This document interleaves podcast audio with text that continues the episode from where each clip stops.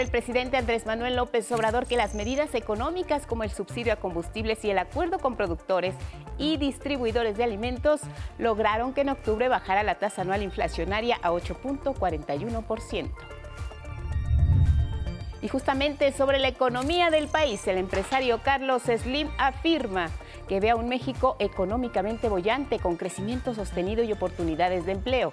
Señala que las finanzas públicas se mantendrán sanas hasta el final del sexenio. Les presentaremos la primera parte de un reportaje especial sobre la falta de transparencia en el Instituto Nacional Electoral. Y es que en el línea anteriormente IFE, los consejeros electorales nunca fueron independientes, siempre han sido impuestos por los partidos políticos que han sido realmente los amos del organismo electoral. Por ello, la propuesta del presidente Andrés Manuel López Obrador es que los consejeros sean votados por los ciudadanos. El presidente estadounidense Joe Biden califica las elecciones intermedias como un buen día para la democracia, ya que se evitó que arrasara la llamada ola roja de los republicanos. Los resultados preliminares le dan la ventaja a los demócratas en la Cámara de Representantes y prácticamente empate técnico en el Senado. Y en la cultura, el Festival Internacional de Cine de Los Cabos ofrece a los cinéfilos un banquete de más de 30 películas, estrenos mundiales y en esta ocasión regresan al formato presencial.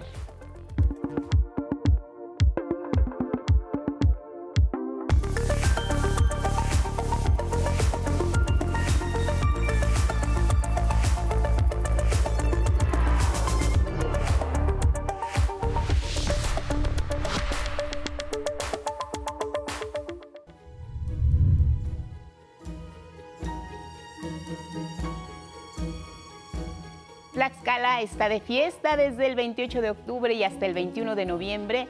Esta bella entidad recibirá miles de visitantes nacionales y extranjeros. Disfrutarán de distintas actividades y es parte de la tradicional Feria de Tlaxcala 2022. Se han preparado eventos con lo mejor de la gastronomía típica de la región, donde están incluidos los tradicionales tacos y michotes. Además, estará presente la magia de los artesanos y la música del Festival del mariachi. Acompañan a esta fiesta de tradición durante todo el mes de noviembre y ahí, ahí los están esperando.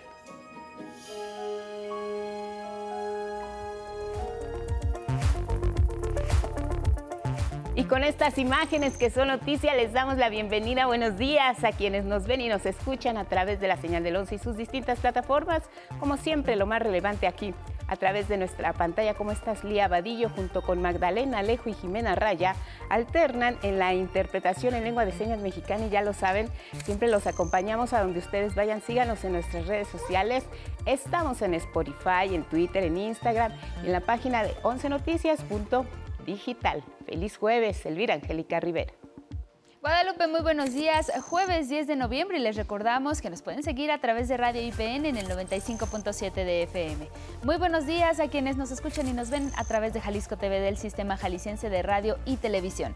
También estamos en Radio Universidad Veracruzana 90.5 de FM y como todos los días lo invitamos a que nos comparta su opinión y sus comentarios con el hashtag 11 Noticias.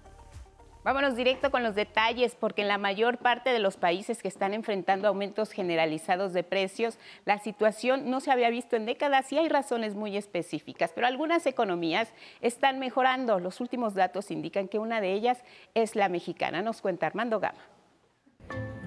La inflación, es decir, el aumento en los precios de productos y servicios, comienza a ceder, dando así un respiro a la economía familiar el presidente López Obrador celebró que en octubre la tasa anual disminuyó a 8.41% en comparación con el 8.70% registrado en septiembre, según cifras del INEGI. Bajó un poquito. Lo importante es que ya hay una tendencia a la baja. Es poquito, pero pero bendito. La disminución destacó es reflejo de la política económica impulsada por su gobierno para frenar la inflación, fenómeno externo provocado por la pandemia y el conflicto Rusia-Ucrania. En esta estrategia económica destaca el subsidio de hasta 350 mil millones de pesos a los combustibles para evitar incrementos en las gasolinas, diésel y la energía eléctrica. y esto es lo que nos ha permitido el control de la inflación el efecto dominó se traduce en el control por consenso en los precios de la canasta básica. Para este fin, recordó el Ejecutivo, se logró un pacto con productores y distribuidores de alimentos y tiendas departamentales a fin de establecer en 1.039 pesos el precio de la canasta básica con 24 productos. La medida, aseguró, ya está dando resultados. Ya en las últimas dos semanas ya no se llega en promedio a los 1.039. Reiteró que su gobierno también otorga facilidades para la importación de alimentos como la eliminación de aranceles. Y vamos a mantener la canasta y vamos eh, a la apertura de eh, alimentos que se puedan conseguir a mejor precio, es, es decir, quitar aranceles para importación en otro frente, aseveró, se fortalece la producción del campo mexicano para lograr la autosuficiencia alimentaria. Anticipó que se entregarán fertilizantes gratuitos a más de 2 millones de pequeños productores de todo el país. En su conferencia matutina, el presidente ratificó a Jorge Nuño Lara como nuevo secretario de Infraestructura, Comunicaciones y Transportes. En los próximos días sustituirá a Jorge Arganis, quien se desempeñará como asesor presidencial. 11 Noticias, Armando Gama. A propósito de este tema, las finanzas públicas están sanas y se garantiza un futuro a los jóvenes con el crecimiento del país. Así lo consideró el empresario Carlos Slimelú. Durante la firma de un convenio de colaboración entre la UNAM y la Suprema Corte de Justicia de la Nación para entregar becas, el magnate celebró la actual política económica. Las finanzas públicas están sanas y van a quedar sanas hasta el fin de este gobierno, eso es importante. Lo que yo veo para todos ustedes es un México bollante, con, crecimiento sostenido, con muchas oportunidades de generación de empleo y de actividades económicas. Ya se empezó a dar, ya se empezó a dar. Y se empezó a dar porque los Estados Unidos, que durante 20 años o un poco más dependieron de China, pues traen una confrontación económica. Y entonces esa producción que importaba de allá, pues ahora la va a tener que producir acá. El empresario también destacó la posibilidad de retomar el ritmo de crecimiento que se llegó a tener desde 1932 hasta 1982, periodo en que nuestro país llegó a alcanzar hasta un 6.8%. Ahora le vamos a presentar la primera parte de un trabajo especial sobre la corrupción que ha rodeado al Instituto Nacional Electoral a través de los años. Gastos excesivos, vínculos a personajes corruptos y fraudes en elecciones, ni más ni menos, el común denominador. Alonso Lucambio, 94, constitucional, es profesor de la Facultad de Ciencias Políticas y Sociales. Yo soy presidente de la Para ello quisiera informarles de las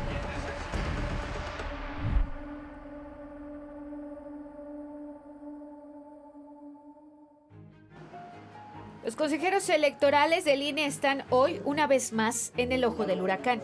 Y es que ahora, como en otros momentos, a los actuales consejeros electorales se les ha cuestionado su presunta autonomía, sus onerosos gastos, su actitud política en favor de partidos políticos y en contra de otros, así como posiciones contrarias a la vida democrática ciudadana.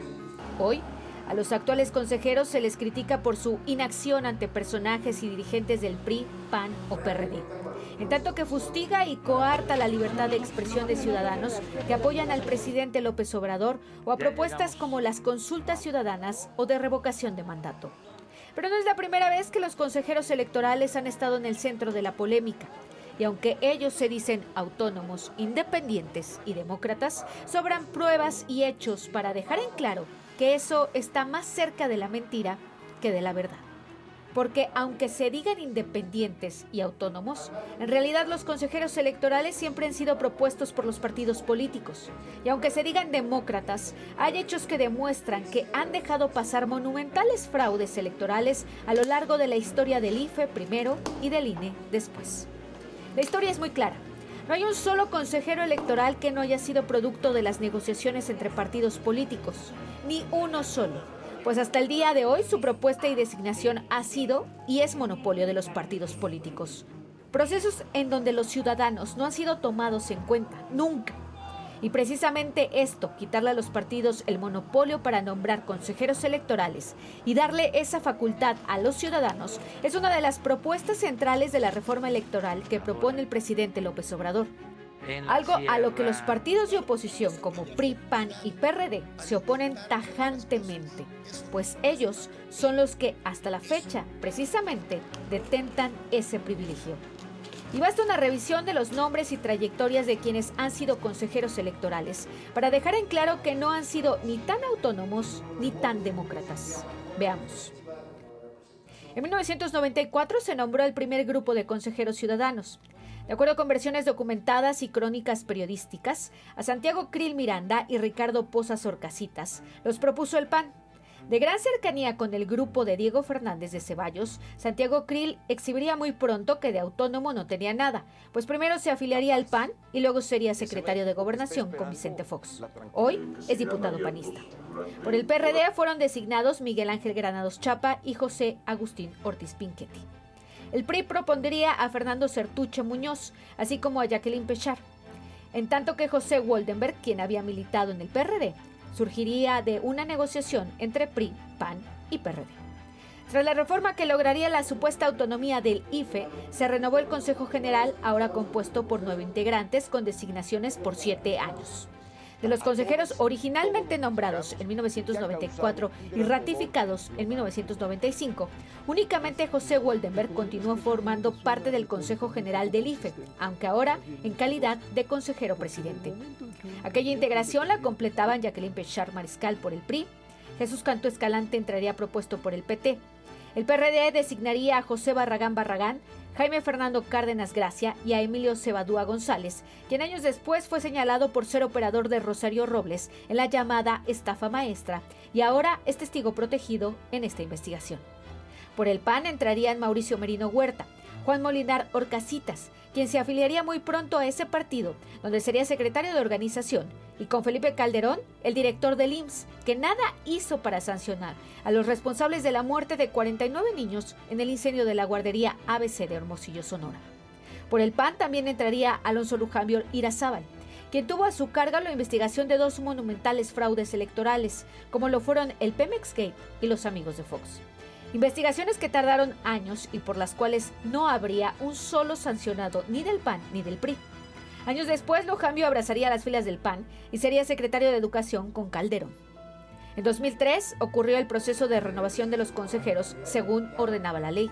Y aquí ocurrió algo aún más grave, pues el PAN y el PRI, en negociaciones secretas, se abrogaron la designación de todos los consejeros, excluyendo al PRD y a otros partidos. Y con ello se convirtieron en los amos del IFE. Al instituto llegarían entonces propuestos por el PRI Luisa Alejandra Latapí Renner, María Lourdes López Flores, Rodrigo Morales Manzanares, Arturo Sánchez, Virgilio Andrade Martínez y Luis Carlos Ugalde. Antes de su designación, Virgilio Andrade había sido secretario particular de la segunda esposa de Carlos Salinas de Gortari y años después sería el secretario de la Función Pública que exoneró a Peña Nieto y a su esposa Angélica Rivera de la adquisición ilegal de la Casa Blanca. Por el PAN estarían en ese consejo Andrés Albo Márquez, Marco Antonio Gómez Alcántar, María Teresa de Jesús González Luna Corbera. Y el presidente de ese consejo sería Luis Carlos Ugalde, un personaje impuesto por la maestra Elvester Gordillo, quien en esa elección traicionó al PRI y tomó partido para sumarse a los operadores electorales de Felipe Calderón. Como presidente de ese Consejo Electoral, Ugalde nunca vio ni una sola de las irregularidades y fraudes que estuvieron presentes en la elección de Felipe Calderón. En febrero de 2008, el PRD designó a Macarita Elizondo, Alfredo Figueroa Fernández y a Leonardo Antonio Valdez Zurita como consejero presidente. El PAN, por su parte, a Benito Nací Fernández y el PRI a Marco Antonio Bayos Martínez.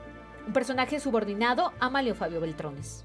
A partir de entonces se han dado diferentes renovaciones parciales del Consejo, pero en todos los casos, los partidos políticos han mantenido su monopolio en la sugerencia de propuestas y designación de consejeros. Con el proceso electoral 2011-2012 llegaría al INE Lorenzo Córdoba, propuesto por el PRD, hoy presidente del instituto, a quien se le ha acusado en diversas ocasiones de los gastos millonarios del INE, de no defender la democracia del instituto y de operar el organismo en favor de PRI, PAN y PRD y en contra de Morena. Por el PRI llegarían Sergio García Ramírez, en tanto que por el PAN, María Marván Laborde. En 2014, PRI y PAN volvieron a negociar para designar a la mayoría de los consejeros. El PRD solo designaría a Alejandra Pamela San Martín Ríos y a Javier Santiago Castillo. El PAN a José Roberto Ruiz Saldaña, personaje muy cercano a Guillermo Padres y Arturo Sánchez Gutiérrez. Por el PRI llegaron Adriana Margarita Fabela Herrera, Ciro Murayama Rendón, Enrique Andrade González, Beatriz Eugenia Galindo Centeno y este año Lorenzo Córdoba asumiría el cargo como presidente con el aval del mismo PRI. Con la última designación en 2020, ya con Morena con mayoría en la Cámara de Diputados, el actual Consejo Electoral está conformado de la siguiente manera.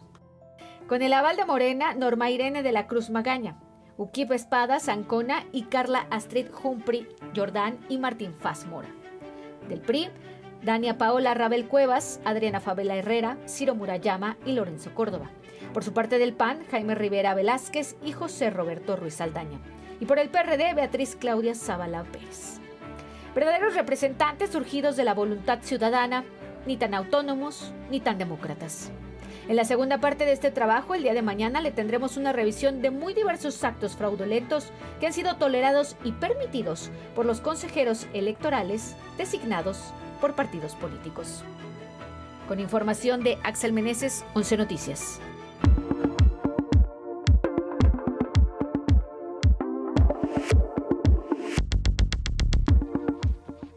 Muy buenos días, ahora vamos con la información deportiva. Pocas veces valorado, el papel de los árbitros y jueces es fundamental en las contiendas deportivas que se llevan a cabo con justicia. Y este desdén se ha acrecentado en las mujeres, que en el caso del fútbol mundial es hasta Qatar 2022, cuando seis árbitras participarán y una de ellas es mexicana.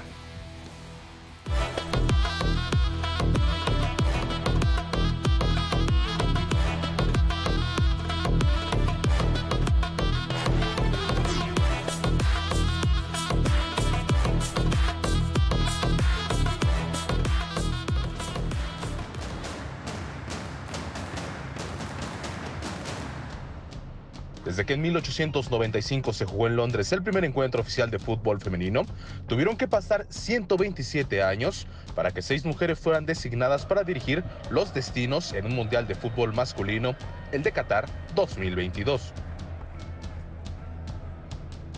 La comisión de árbitros designó 36 árbitros, 69 asistentes y 24 oficiales de bar. De los 129 designados, solo 6 son mujeres pero su presencia marcará un hito en la historia del arbitraje mundial. Tres de ellas serán árbitras de campo, la francesa Stephanie Farrap, la rondesa Salina Mukansaga y la japonesa Yoshimi Yamashita, y podrán dirigir algunos de los partidos iniciales. Otras tres serán asistentes y dos de ellas representan a Latinoamérica, la mexicana Karen Díaz Medina, la brasileña Nausa Kabak y la estadounidense Catherine Nesbitt. Nuestra compatriota Karen Díaz hará historia como la primera mujer mexicana en ser parte de un cuerpo arbitral en una Copa del Mundo de fútbol masculino. Para mí es un orgullo y un gran compromiso representar a México en esta Copa del Mundo. Seré la primera mexicana en esa cancha, pero estoy segura que no seré la última, porque en el fútbol mexicano todos y todas estamos uniendo nuestro talento y medios que nos ofrece la Federación Mexicana de Fútbol para construir un camino en el que podamos elegir nuestros sueños, alcanzarlos y empoderar a otras dentro y fuera de las canchas. Que las mujeres lleguemos a instancias importantes y alcancemos nuestros sueños es el fruto de nuestro trabajo constante. Nacida en Aguascalientes y con 38 años de edad, hizo su debut como profesional en 2009. Pasarían siete años para que iniciara en la máxima categoría del fútbol mexicano, la Liga MX, en 2016. Fue en un partido de temporada regular entre Pachuca y León, cuando estuvo como juez de línea por primera vez en el máximo torneo mexicano. Y dos años después, en 2018, le fue designado el gafete FIFA. La carrera de Díaz se ha caracterizado por marcar puntos de inflexión en la incorporación de mujeres en el circuito del silbante en México. Ha participado en torneos como los Juegos Centroamericanos Barranquilla 2018, el Premundial Sub-20 de la CONCACAF en 2018, el Premundial Sub-17 de la CONCACAF en 2019 y el Premundial Varonil de la CONCACAF. También este año la mexicana fue galardonada con el Premio Nacional del Deporte que entrega la CONADE en la categoría juez árbitro por su desempeño en 2021.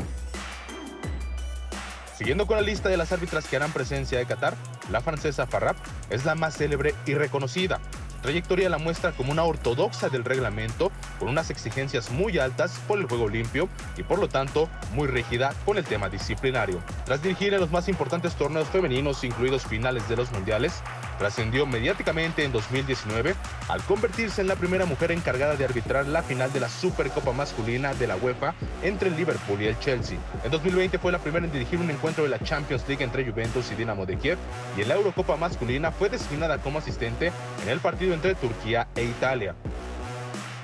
Por su parte, la japonesa Yoshimi Yamashita en 2019 encabezó la primera terna femenina en un partido masculino de la Copa de la Confederación Asiática de Fútbol. Pitó el Mundial Femenino Sub-17 2018, en la Copa Asiática Femenina de la Federación 2018 y la Copa Algarve en 2017. Mukasanga, por su parte, fue la primera mujer en dirigir un partido de la Copa de África entre Zimbabue y Guinea. Estas seis mujeres llegarán a Qatar para marcar historia en los mundiales, un mundo que hasta hace años era dominado solo por hombres. 11 Noticias, Axel Meneses. Es aquí la información deportiva, Guadalupe.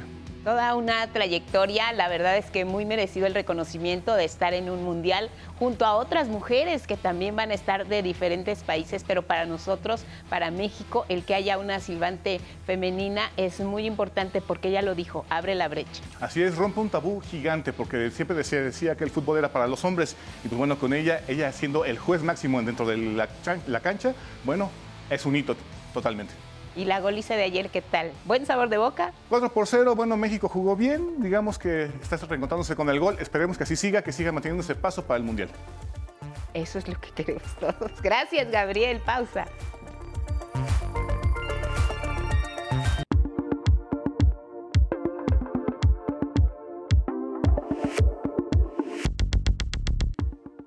Son las 6.30 en el centro del país. Gracias por continuar en la señal del 11. Vámonos con la información que pueden llevar a donde quiera que ustedes deseen a través de nuestro portal siempre actualizado minuto a minuto en 11 Noticias. Hoy le presentamos un reportaje con el tema de las científicas que investigan sobre temas de actualidad. El combate al cáncer y los trasplantes. El trabajo de dos mexicanas destacadas. Una está enfocada en el frijol negro para combatir el cáncer y la otra está trabajando en la bioimpresión de tejidos biológicos y órganos funcionales en 3D para pacientes que requieran de un trasplante. Chéquelo en nuestro portal minuto a minuto la información que necesita saber. Nos vamos a revisar ahora otro de los portales en línea que es, sin embargo, publica una entrevista con Horacio Duarte, quien asegura que Calderón y el PRI metieron la mano y llevaron el INE a su decadencia. Aclara que hubo un acuerdo entre empresarios PAN y PRI para colocar a un grupo de amigos, por eso se oponen a la reforma que plantea el presidente López Obrador. Recordemos que Horacio Duarte tuvo la representación en el Consejo General del INE y por eso tiene los antecedentes. Contralínea destaca en su portal una nota titulada Esta mañana Tráfico de Armas, el negocio de la letalidad, donde advierte que el tráfico de Estados Unidos a México vulnera la seguridad nacional y empodera a organizaciones criminales. Agrega que de enero de 2020 a septiembre de 2022 se han asegurado en México más de 58 mil armas traficadas de manera ilegal desde la Unión Americana y muchas de ellas de alto poder. Vámonos ahora con una edición del diario Milenio con la información que le dábamos a conocer, esta nota de ocho columnas, declaraciones del empresario Carlos Slim. Las economías de Canadá y Estados Unidos necesitan a México y no a China. Dejamos la información, los portales y los diarios y si hacen planes es momento de conocer el estado del tiempo. Ismael Marcelo, buenos días.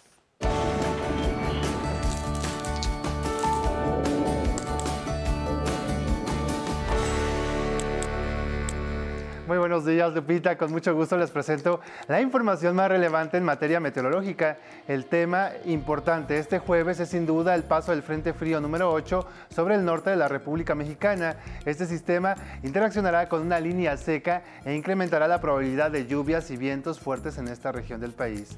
Pasamos ahora a nuestro pronóstico por regiones. Comenzamos con la zona norte, donde un amanecer muy frío con heladas severas se presentan en esta mañana, pero destacamos entidades como Chihuahua y Durango en donde el termómetro desciende hasta los menos 10 grados Celsius en zonas serranas. Por la tarde se pronostican vientos de 60 kilómetros por hora en esta región y chubascos acompañados de descargas eléctricas y posible caída de granizo en la parte norte del estado de Coahuila.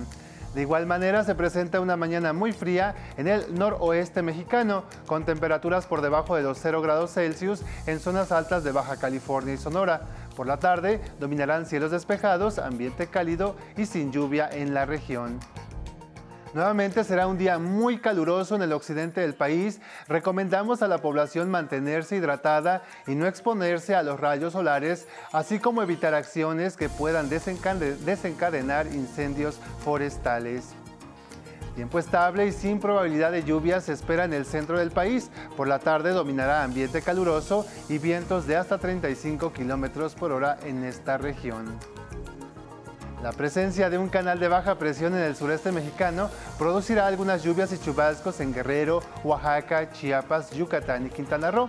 No obstante, el ambiente será caluroso a muy caluroso en esta región del país.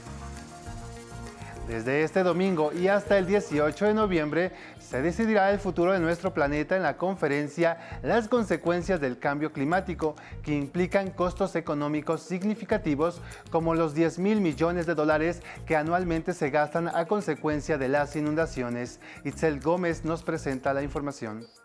Las consecuencias del cambio climático también implican costos económicos significativos. Francisco Estrada, especialista del programa de investigación en cambio climático de la UNAM, se ha dedicado a calcularlos. Ya en esta década se espera que se pierda alrededor de eh, mil millones de dólares por año por cambio climático en estas ciudades. Sería parecido a perder hoy entre medio Producto Interno Bruto del país y perder hasta cinco veces el Producto Interno Bruto. Las pérdidas económicas provienen de distintos sectores, por ejemplo, las inundaciones costeras. Perdemos normalmente al año alrededor de 130 millones de dólares por estas inundaciones. Para finales de este siglo estaremos hablando de 10 mil millones de dólares al año. Entonces, digamos, cambio climático nos va a cambiar la vida, ya nos la está cambiando. Por eso es vital tomar medidas ante este fenómeno. Desde este domingo y hasta el 18 de noviembre se decidirá el futuro de nuestro planeta en la Conferencia de las Partes, en su edición número 27 en Egipto. Estrada me cuenta sobre las posibles implicaciones para nuestro país lo más probable es que no lleguemos a un acuerdo de París, ¿no? sino que tengamos un calentamiento mayor a los 2 grados centígrados. Eso tiene unas implicaciones de riesgos muy importantes para, para México. Si hay algo que necesitamos son organismos más fuertes en cambio climático, necesitamos más investigación, necesitamos más gente que esté metida en estos temas y no menos, ¿no? Y necesitamos subir eh, el, el, tema de nivel, no bajarlo de nivel. El cambio climático puede comprometer el desarrollo socioeconómico del país. 11 Noticias, Itzel Gómez. Pasamos al pronóstico para algunas ciudades de la República Mexicana. Un día despejado y sin lluvia se pronostica en Saltillo, Coahuila, con una temperatura mínima de 10 grados y máxima de 26. Soleado y muy caluroso esperan en Acaponeta, Nayarit, mínima de 18 y máxima de 32. También un jueves soleado se prevé en Boca del Río, Veracruz, mínima de 22 y máxima de 30. Nublado por la tarde con lluvias ligeras esperan nuestros amigos de Taxco de Alarcón Guerrero, mínima de 12 y máxima de 28. De igual forma dominará cielo nublado con algunas lluvias ligeras en Ocosingo, Chiapas, mínima de 18 y máxima de 28 grados. Les recuerdo que puede consultar el estado del tiempo para su localidad en el portal del Servicio Meteorológico Nacional de la Conagua, dando clic en la opción pronóstico meteorológico por municipios. También puede escribirnos a arroba 11 Noticias TV si desea que su ciudad o municipio aparezca en esta sección. Esta fue la información del estado del tiempo. Lupita, volvemos contigo.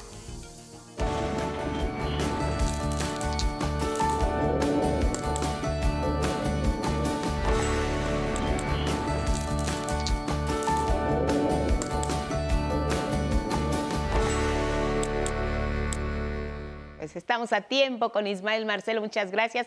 Y nos vamos a asuntos económicos porque les vamos a desmenuzar lo que el Pleno de la Cámara de Diputados ha aprobado hasta ahora. El debate en lo particular del presupuesto de egresos de la Federación para el próximo año. Una sesión que el día de ayer culminó, pero se reanuda hoy con algunas reservas. Legisladores tendrán largas, largas jornadas, pero bueno, por lo pronto ya hay un presupuesto de egresos de más de 2.264 reservas. Se han desahogado 266. Algunos de los puntos destacados a continuación para que los tengan presentes. Una política pública con alta visión social es el contenido del presupuesto de egresos. El gasto neto son 8 billones 299 mil 647 millones de pesos. ¿Dónde están los aumentos? Sobre todo en salud, educación, programas sociales infraestructura y comunicaciones. Vamos a revisar ahora cuánto corresponde a cada uno de ellos. Pensión para el bienestar de las personas adultas mayores es el monto principal de los programas sociales y tenemos 335.499 millones de pesos. El programa de Sembrando Vida tiene 37.136 millones de pesos. Para el próximo año, Jóvenes Construyendo el Futuro tendrá un presupuesto de 27.118 millones de pesos. La reforma laboral considera también un paquete presupuestal de 27.118 millones de pesos. Y ya veíamos, esto es parte del gasto total que supera los 8 billones de pesos. Seguimos revisando por rubros cuánto corresponde a cada uno. En materia de salud, los recursos asignados y aprobados son los siguientes. En total se tienen 209.616 millones de pesos para la Secretaría de Educación Pública. El tema educativo es muy importante en esta administración. Los recursos son 402.276 millones de pesos. Si revisamos ahora lo que corresponde a reasignaciones, en total destacan 6.342 millones a la Secretaría del Bienestar para destinar así 3.000 841.9 millones de pesos. La pensión para las personas con discapacidad sumaría un total de recursos de 2.500 millones de pesos. También este paquete presupuestal prevé una ampliación de 47.9 millones para las entidades no sectorizadas. Sin embargo, es importante resaltar en este caso que la mayoría parlamentaria perfiló un incremento de 47 millones de pesos para la Secretaría de Gobernación y aquí el programa de los, refugios para mujeres víctimas de violencia tiene 19.5 millones de pesos, entre otros rubros de este presupuesto de egresos 2023. Además, el Instituto Nacional Electoral va a ejercer 20.221 millones de pesos. Esto significa que los consejeros electorales hasta ahora, como sabemos, no tienen intención alguna de recortar sus gastos onerosos. Ellos habían solicitado 24 mil millones de pesos, algo que la mayoría de la Cámara de Diputados, por supuesto, pues rechazó. Y finalmente vamos a revisar cómo queda el tema de los objetivos y actividades en materia de seguridad. Para la Secretaría de la Defensa Nacional, 111.911 millones de pesos, mientras que Relaciones Exteriores se queda con un paquete presupuestal de 9.534 millones. En medio de sus posicionamientos, las y los diputados de las fracciones parlamentarias en San Lázaro ya han comenzado a retirar y desechar la mayoría de las reservas registradas. Hoy continúa la sesión y les contaremos cómo viene ya el debate. Así el paquete presupuestal para el próximo año. Y miren, el presidente López Obrador ya garantizó que hay y habrá libertad de expresión para todas y todos, esto ante la protesta convocada contra la iniciativa de reforma electoral presentada por el gobierno federal. Nos cuenta Armando Gama. Para que no haya dudas de que en México está garantizado el derecho a la libre expresión y manifestación, el presidente anunció que ha pedido a la jefa de gobierno capitalino Claudia Sheinbaum adelantar el cierre del evento Béisbol 5 a fin de que la marcha contra la reforma electoral pueda llegar sin problema alguno a la Plaza de la Constitución. Para que se pueda eh, llegar al Zócalo sin ningún problema, sin ningún contratiempo, sin ningún obstáculo. Es más, conminó a los manifestantes que se oponen a la reforma político-electoral que se discute en el Congreso a expresarse en el Zócalo y no en el monumento a Juárez. No quiero que hagan enojar al benemérito, porque muchos de los que van a estar en la manifestación son antijuaristas. En la mañanera, el presidente López Obrador aseguró que muchos de los que acudirán a la marcha son clasistas y racistas. Prueba de ello, exhibió una conversación telefónica grabada en 2015 en la que el consejero presidente del INE, Lorenzo Córdoba, lanza expresiones racistas en contra de indígenas de Guanajuato. No, voy a mentir, ¿eh? te lo voy a decir como hablaba ese cabrón. Digo que me decían, yo, jefe, gran nación chichimeca, vengo Guanajuato. Yo decir a ti o diputados para nosotros o yo no permitir tus elecciones. Cuando te estoy diciendo, tú no vas a decir, es que este güey, yo no sé si sea cierto que hable así, cabrón, pero no mames, dio mucho este, llanero solitario, cabrón, con eso de toro, cabrón, no mames, cabrón, o sea, no mames, no, faltó decir, ¿qué te faltó? Que le faltó decir, yo, gran jefe, toro centavo, líder, gran nación, chichimeca, no mames, cabrón, no mames, cabrón. No, no, no, no, no, no, está de pánico, cabrón. No mames, No, pero, o acabamos muy divertidos o acabamos en el psiquiatra de aquí, cabrón. 11 Noticias, Armando Gama. Precisamente sobre esta marcha dominical contra la reforma electoral propuesta por el presidente, los organizadores anunciaron un cambio de sede. La protesta culminaría, dijeron, en el Monumento a la Revolución y no en el hemiciclo a Juárez. El presidente quiere determinar hasta cómo, dónde y, con quién marchar. Las decisiones de la sociedad civil las toma la, decisión, la, sociedad civil. Nosotros decidimos marchar del Ángel al, Monumento a la Revolución. Es una decisión de consenso y el día que queramos ir al Zócalo lo vamos a decir entre todos. Luego de que fueran acusados de racismo y clasismo por el Ejecutivo, los convocantes aseguraron estar abiertos a la sociedad civil en general. En Chalecos México aceptamos de derechas, de izquierdas, de centros, morenos, blancos. Somos un grupo plural y bienvenidos todos. Bienvenidos los pueblos indígenas. En tanto, la jefa de gobierno de la Ciudad de México, Claudia Sheinbaum, aseveró que la libre manifestación está garantizada. Me llamó el presidente de la República para preguntarme que si iba a estar abierto, eh, que si no iba a seguir este eh, torneo de béisbol 5 y le comenté que ya habíamos tomado medidas para que el domingo estuviera totalmente limpio y garantizar la libre manifestación, como siempre lo hemos hecho.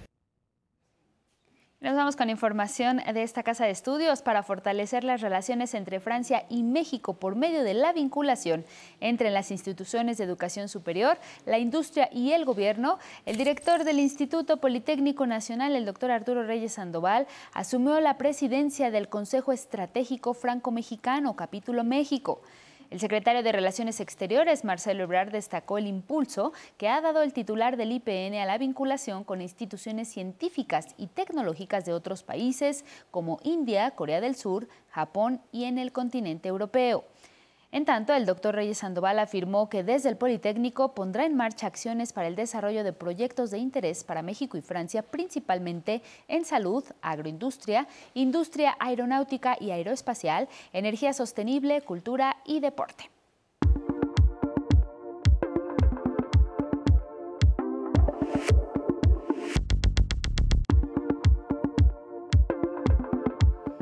Buenos días, vamos a la información cultural. Baja California se llena de imágenes y sonidos del séptimo arte por el Festival Internacional de Cine de Los Cabos, que tendrá buena parte de lo mejor de la filmografía mundial. Saray Campech tiene los detalles. Con una treintena de películas, muchas de ellas estrenos mundiales como Corazonada, La leyenda del Mexican Dream de Juan Manuel Cravioto, estrenos en Latinoamérica como es el caso de She Said de María Schroeder, o The Wild de Darren Aronofsky, así presentó sus credenciales el Festival Internacional de Cine de los Cabos.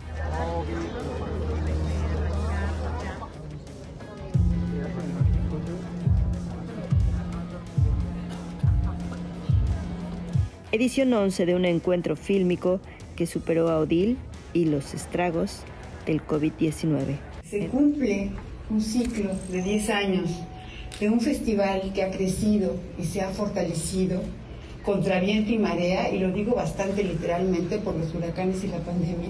En los dos últimos años, el festival no se detuvo y se presentó en una versión digital.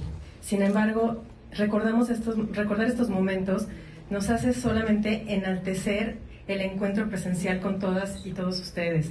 Y por eso agradecemos muchísimo que estén aquí esta noche. Nos hace muy felices su presencia. Días de festival que celebró la trayectoria de la actriz mexicana Carla Souza, involucrada en proyectos como La Caída, película que contó con el espaldarazo de los Cabos Film Festival.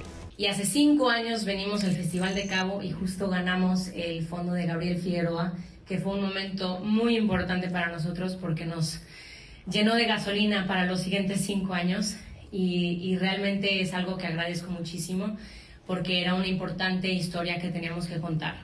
Funciones y encuentros con los hacedores de cine por delante. El Festival Internacional de Cine de los Cabos comienza con la expectativa del público y la emoción del reencuentro. Con imágenes de Genaro González, 11 Noticias, Saray Campeche. Vámonos al libro del día, es Historia de Animales Increíbles de Mario Bermúdez, editado por el Centro Estatal de Lenguas, Arte y Literatura Indígenas de Chiapas. Este libro en voz de su autor. Este es un libro de cuentos infantiles, está en lengua celtal y en español, por supuesto. Son cuatro cuentos independientes cada uno de ellos y en el contenido individual eh, trato de hacer fomento a la lectura, de rescatar los valores humanos para concientizar a la población infantil desde temprana edad, para de hacerlos mejores seres humanos. Es este hermoso libro, tiene los cuatro personajes principales de cada uno de los cuentos. Y bueno, en mi caso estudié el contexto social tanto a nivel rural y a nivel urbano, pues este, para dirigir bien, bien las metáforas que yo estoy planteando en este libro como una herramienta de apoyo didáctico. Sí, a través del CELALI o de la página de, del CELALI en el Facebook ya se pueden contactar con nosotros para hacerles llegar uno de los ejemplares. Bueno, y luego con el 11 y sumaremos 490 páginas de la novela El taller del ermitaño de Norma Muñoz Dedo, editado por lo que leo. El tuit de hoy es de Yolanda González y dice, Olivia no sabe si ir a las reuniones del protocolo de investigación de personas con trasplante. Gracias por esta aportación. Hoy se cumplen 263 años del nacimiento del poeta alemán Friedrich Schiller. En su honor el poema del día que en alguna parte dice, se ama lo propio y si no se tiene, se apetece. El alma rica ama, la pobre apetece. Quien lo solicite lo comparto completo por Twitter, arroba Miguel D, solo la D, L.A. Cruz. Hasta aquí Cultura. Buenos días. Muchas gracias Miguel, buenos días, te vemos mañana y ahora vamos a revisar el tema de Paco Abundis, director de Parametría, una encuesta interesante que hoy nos habla de la seguridad pública urbana 2022. Adelante Paco, buenos días.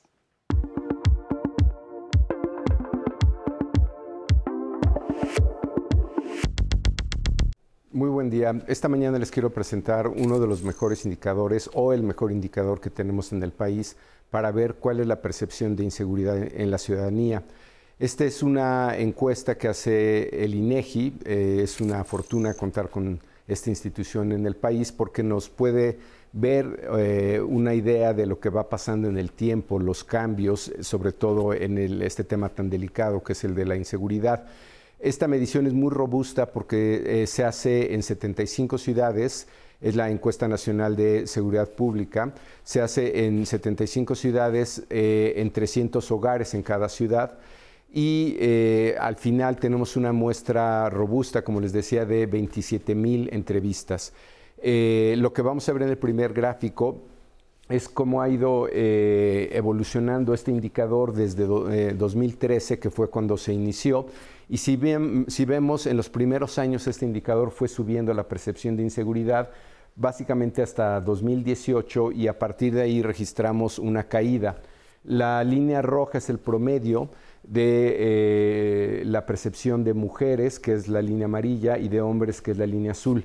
Si ven, con el tiempo se mantiene la misma tendencia eh, en la que las mujeres se sienten más inseguras y los hombres relativamente más seguros. Eh, en este último trimestre, digamos de junio a septiembre, hubo una caída de tres puntos porcentuales en el agregado, cambió de 67.4 a 64.4. Si bien parece una caída menor, es estadísticamente significativa.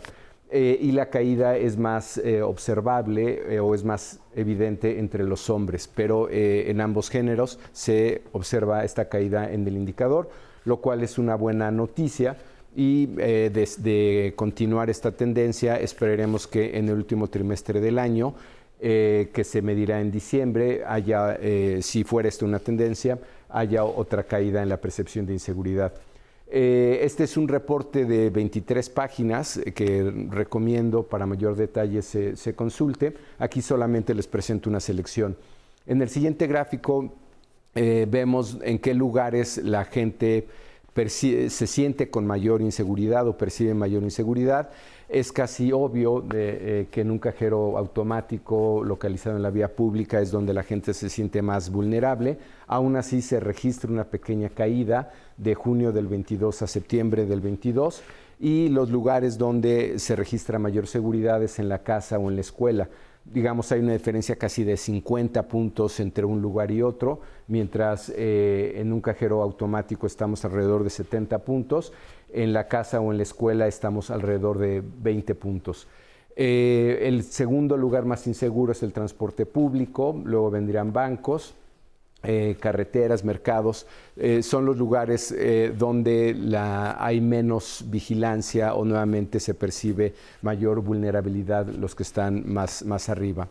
en el siguiente gráfico, en esta selección que les presento esta mañana, es la expectativa de la mejora de, de este indicador.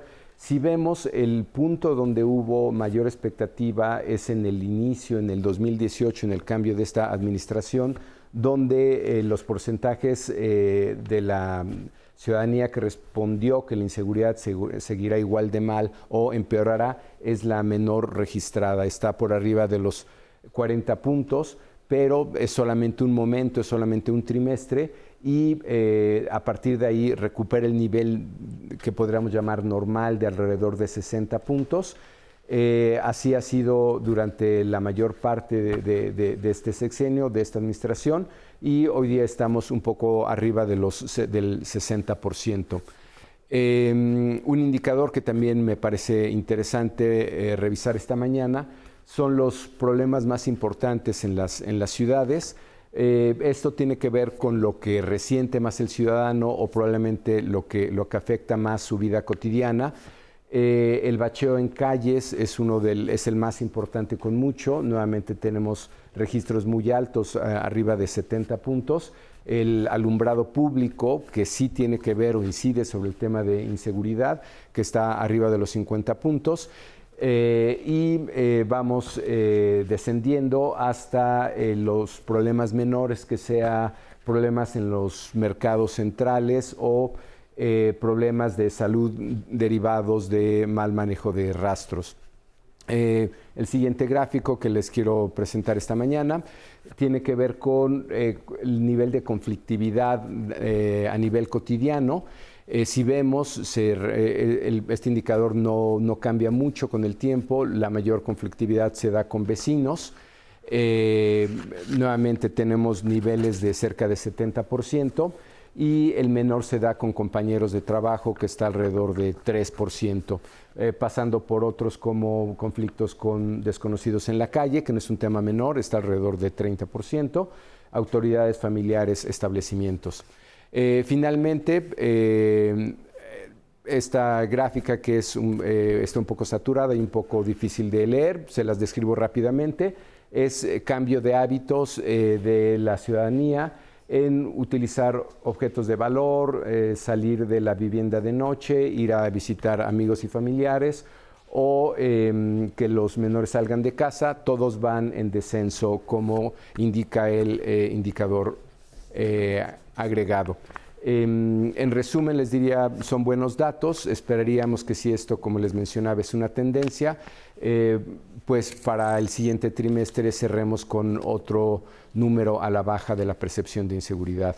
Eh, la ENSU eh, del INEGI, muy consultable y muy recomendable para esta mañana. Muchas gracias, buen día. Muchas gracias Paco, nos vamos a ir a la pausa y regresamos eh, para conocer lo que está ocurriendo en el mundo. Hay reacciones ya por parte de los Estados Unidos, específicamente del presidente Joe Biden, en torno a los resultados electorales del supermartes. El presidente considera que les fue bien a los demócratas, pero fue más allá. Él ya también habla de que sí, se va a postular para las próximas elecciones en los Estados Unidos. En noviembre del 2024 volvemos.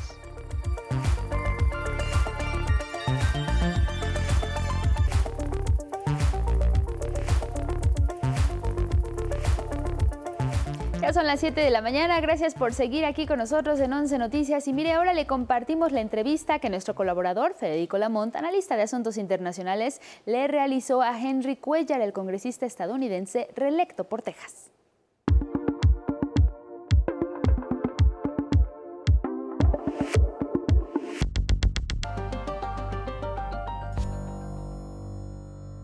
Esta mañana en 11 Noticias, en entrevista exclusiva con el representante por el estado de Texas, don Henry Cuellar. Señor representante, gracias por aceptar esta comunicación con 11 Noticias. Buenos días para usted. Es un placer estar con ustedes. Gracias. Eh, primero quisiera resumir a la audiencia de 11 Noticias acerca del interés que usted como representante de por Texas eh, ubica en la agenda migratoria y cómo se deja ver esta en el 117 Congreso de Estados Unidos? Bueno, este, voy a comenzar que soy este, hijo de padres mexicanos, este, de Guerrero, Tamaulipas. Este, la reforma de migración es muy, muy, muy importante para mí. Necesitamos que tener una reforma de migración.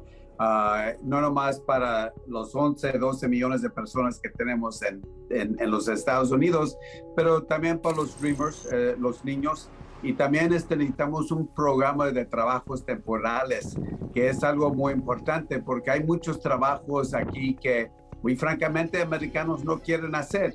Y este, necesitamos este, esos visas eh, donde pueden venir personas este, de México de otras partes a trabajar en los Estados Unidos. Es que sí necesitamos que tener un um, sistema de, de reforma uh, y eso es algo que yo apoyo lo que hemos visto este, rápidamente es que la Casa de Diputados ya se ya apoyamos, ya se mandó al Senado. El problema es que necesitamos 10 republicanos, hay 50 demócratas, pero se necesitan 60 votos y ahorita tenemos 50 o puede ser con uno o dos republicanos, pero necesitamos 60, 60 votos y ese es el problema que tenemos. ¿Qué resultados arrojaría la aprobación por parte de ese número de republicanos de una reforma migratoria flexible? Bueno, sería la primera vez eh, desde el año 1986 cuando los demócratas y el presidente Reagan hicieron una reforma de migración. El tema de migración es algo muy difícil. aquí en los Estados Unidos hay el tema de migración, el tema del aborto, el tema de armas. Esos tres temas son eh, muy, muy difíciles para hacer.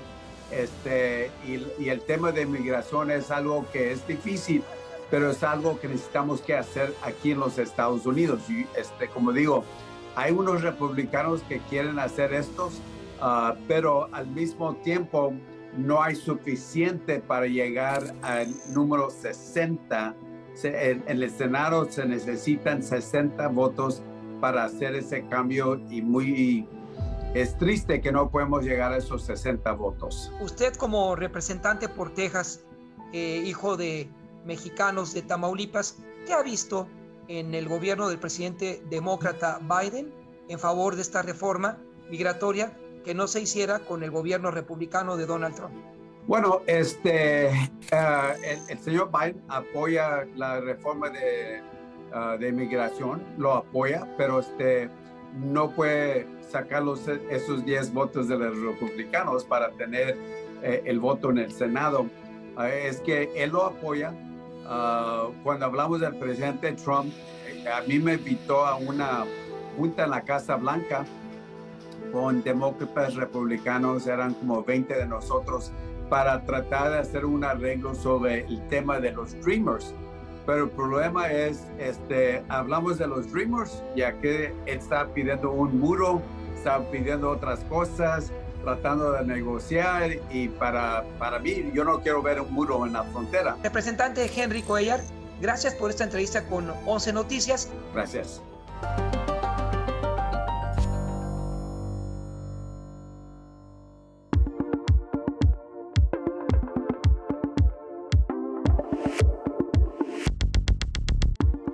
Días, esta es la información de Ciencia y Tecnología para hoy.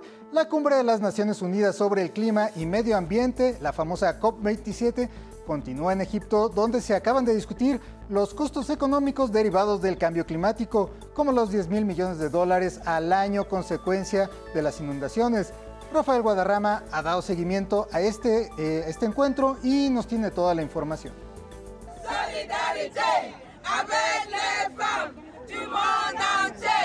La voz de las organizaciones sociales resonó fuerte en la COP27, la cumbre del clima en Egipto, con llamados y exigencias a proteger a sociedades vulnerables como las de África. En el centro de convenciones de Sharm el Sheikh, en tanto, este miércoles se abordó el tema del financiamiento. Cómo nutrir al Fondo del Clima para contar con 100 mil millones de dólares anuales. Actualmente, la bolsa es de 80 mil millones. Estados Unidos dijo que analiza cómo mejorar su apoyo. Para lograr una transición energética y mantenernos a salvo en 1.5 grados, los expertos dicen que debemos invertir de 2.5 billones a 4.6 billones de dólares al año hasta el 2050. China se pronunció a favor de la iniciativa de países emergentes, una nueva bolsa de pérdidas y daños para superar estragos de desastres naturales. Aunque no es obligación de China, estamos dispuestos a cooperar con los países en desarrollo en el tema de cambio climático, así como en mejorar su capacidad de mitigación, adaptación y otras áreas. El gobierno chino informó que ha retomado de manera informal las conversaciones climáticas con Estados Unidos. Algo positivo, pues el gigante asiático continúa inconforme por la visita reciente de la congresista Nancy Pelosi a Taiwán. Este día, el subsecretario de Hacienda mexicano, Gabriel Llorio, participó en un foro de la coalición de ministros de finanzas. Ahí destacó que nuestro país es uno de los pioneros en establecer mecanismos de regulación y financiamiento para proyectos sustentables. Resaltó asimismo los esfuerzos internacionales para enfrentar la crisis climática y advirtió que se debe lograr una transición verde en la que se priorice la justicia social. 11 Noticias, Rafael Guadarrama. Y contrario a lo que Albert Camus insinuó en la novela La plaga o la peste, las infestaciones de pulgas o piojos sí tienen explicación. Los piojos han mutado y nos han acompañado desde tiempos inmemoriales. De esto último trata el reciente hallazgo reportado por Joseph Garfinkel de la Universidad Hebrea de Israel, que da cuenta de una peineta de marfil de elefante para expulgar piojos y liendres. La peculiaridad que llevó a este prosaico artefacto a una revista científica internacional es que fue empleado hace 4.500 millones de años en lo que ahora es el actual Israel. Pero no solo eso, la peineta contiene una inscripción en lengua cananea que es la más antigua conocida hasta la fecha. 17 letras cananeas que forman siete palabras que, literalmente a la letra, dicen que este colmillo elimine los piojos del cabello y la barba. Sobre las mutaciones de estos molestos bichos que están causando brotes por todo el país, hablaremos en otra entrega. Y esto fue toda la información de Ciencia y Tecnología para hoy. Que pase usted un buen día. Muchas gracias, Carlos Guevara Casas. Y vámonos ahora a la invitación que le hacemos para que nos acompañe todos los viernes, ya lo sabe, a las 6 de la tarde en persona. Hoy presentaremos la interesante conversación que sostuvimos con Tomer Linaje, Linaje, artista visual. Ha explorado el mundo del arte desde muy pequeño, enfrentado retos muy difíciles, sobre todo para lograr lo que él quería, expresar su arte a través del graffiti. Sí, sí me gustó siempre dibujar. Yo dibujaba mucho Goku porque era mi caricatura favorita hasta la fecha. A veces me pongo a ver los capítulos, pero me gustaba mucho el fútbol. Era, eso era lo que me apasionaba mucho y jugaba en varios equipos, jugaba en la calle, jugaba en la escuela y todo era fútbol para mí hasta como a los 13, 14 años que ya dejé el fútbol y definitivamente ya nunca supe nada de él. y la lucha libre, eso también es ¿Y una la lucha de mis- libre? Actualmente es mi mayor pasión la lucha libre. ¿Has ido a la arena? Sí, de hecho he platicado con mi novia y estoy por, por tomar unas clases. Quiero tomar unas clases. Algo que me quiero regalar como un sueño que quiero hacer, de tomar algún día una clase porque me encanta. O sea, sí, soy como un historiador de la lucha libre. Cuéntanos del graffiti. ¿Llega a tu vida aproximadamente a qué edad? Aproximadamente a los 15 años. Y el, el graffiti llegó a mí y no me gustaba. La verdad es que a mí no me gustaba. Yo no le veía como que un chiste, una gracia. Y por querer pertenecer a un grupo de amigos fue que yo me acerqué a uno de los que era como el más popular, que actualmente es, eh, sí, seguimos teniendo contacto, y le dije, dame una placa, no sé si le conocía por una placa. Y me dijo, sí, y así lo estuve insistiendo, insistiendo, insistiendo, hasta que un día me dijo, toma, ya deja de molestar, ¿no? Y me dio Tomer, me dio, me dio la de Tomer, y esa es la verdadera historia, porque Tomer en realidad no, no, no tiene ningún significado. No se pierda en persona, viernes 6 de la tarde. Nos vamos con otros temas y es que la gobernadora de Campeche, Laida Sansores, reveló que el senador Ricardo Monreal y su familia son dueños de al menos 48 propiedades. En su programa Martes del Jaguar, Sansores afirmó que solo una de las propiedades de David, hermano del senador Ricardo Monreal y actual gobernador de Zacatecas, tiene casi la misma extensión que el Aeropuerto Internacional de la Ciudad de México. 48 propiedades, pero tiene solo un ranchito de 1.801 hectáreas. Su hermano David tiene solo un rancho, eh, pobrecito David, el que es hoy gobernador, de 750 hectáreas. Las 783 hectáreas equivale exactamente a todo lo que es, ese es el aeropuerto de la Ciudad de México. Haz de cuenta que tiene su propio aeropuerto con todas las terminales actuales, con todas las propiedades adquiridas por el aeropuerto. Ricardo Monreal anticipó por su parte que promoverá un juicio de desafuero contra la gobernadora de Campeche y acusó a la jefa de gobierno Claudia Sheinbaum de estar detrás de Laida Sansores. Se suprima el fuero y se le someta al funcionario a un juicio ordinario. Eso es lo que estoy planteando. Ahí se configuran dos delitos, difusión y peculado. No hay forma de que se escape. Es decir, para mí es una presunta delincuente y esto amerita que se separe del cargo y que sea sometida a un proceso ordinario como cualquier mexicano o mexicana que viole la constitución y la ley. Al cuestionarle sobre su permanencia en las filas de Morena, Monreal respondió de esta forma.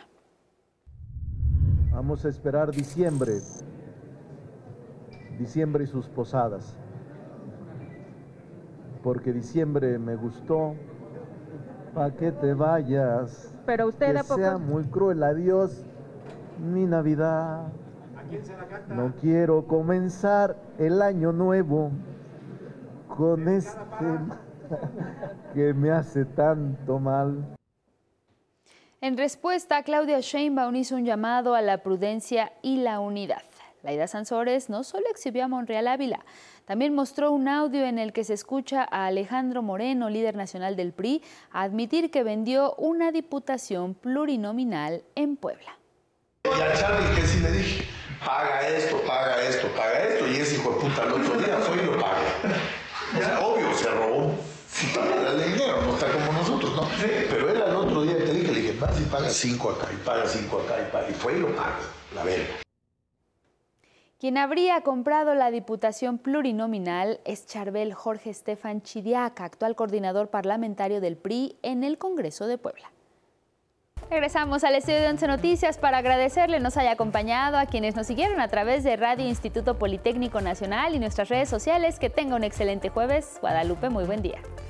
Gracias Elvira Angélica Rivera y en casa por su atención y compañía. Viene Diálogos en Confianza, acompáñenos. Buenos días.